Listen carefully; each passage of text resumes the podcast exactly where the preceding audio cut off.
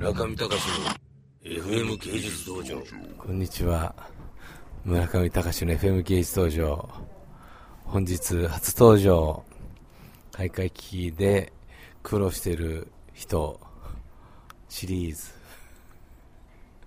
西岡さん逃げ逃げないでください。はい、こんにちは、西岡です。西岡さんの仕事をご紹介ください。えー総務という役職についているんですが、現在いろいろなことに携わらせていただいております。どの辺がどのように辛いんでしょうか？そうですね、未経験なことが多いので、一からの勉強となっております。全然辛そうじゃないですね 結構辛いですよ。はい。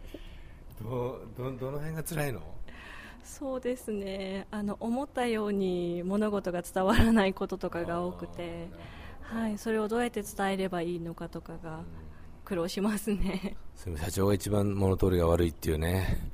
す そこで受けないように。じゃあちょっとね第2番目、どうぞ。はい、総務島崎と申します。西岡さんの下で働いております。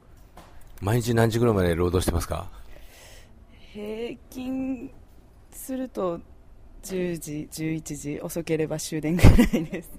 大変ですね。そんな会社働きたくないですね本当に。お疲れ様でございます本当に。えー今後のあれですか？抱負などは？やっぱりこう午後5時に帰りたいとか。はい。抱負などなんかございましたら少しでも仕事を早く回してね、はい、帰りに買い物ができたらいいなと。いや僕もそれよくわかります、その気持ち。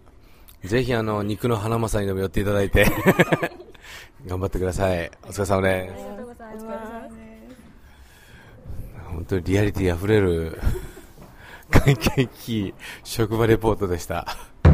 村上隆の FM 芸術道場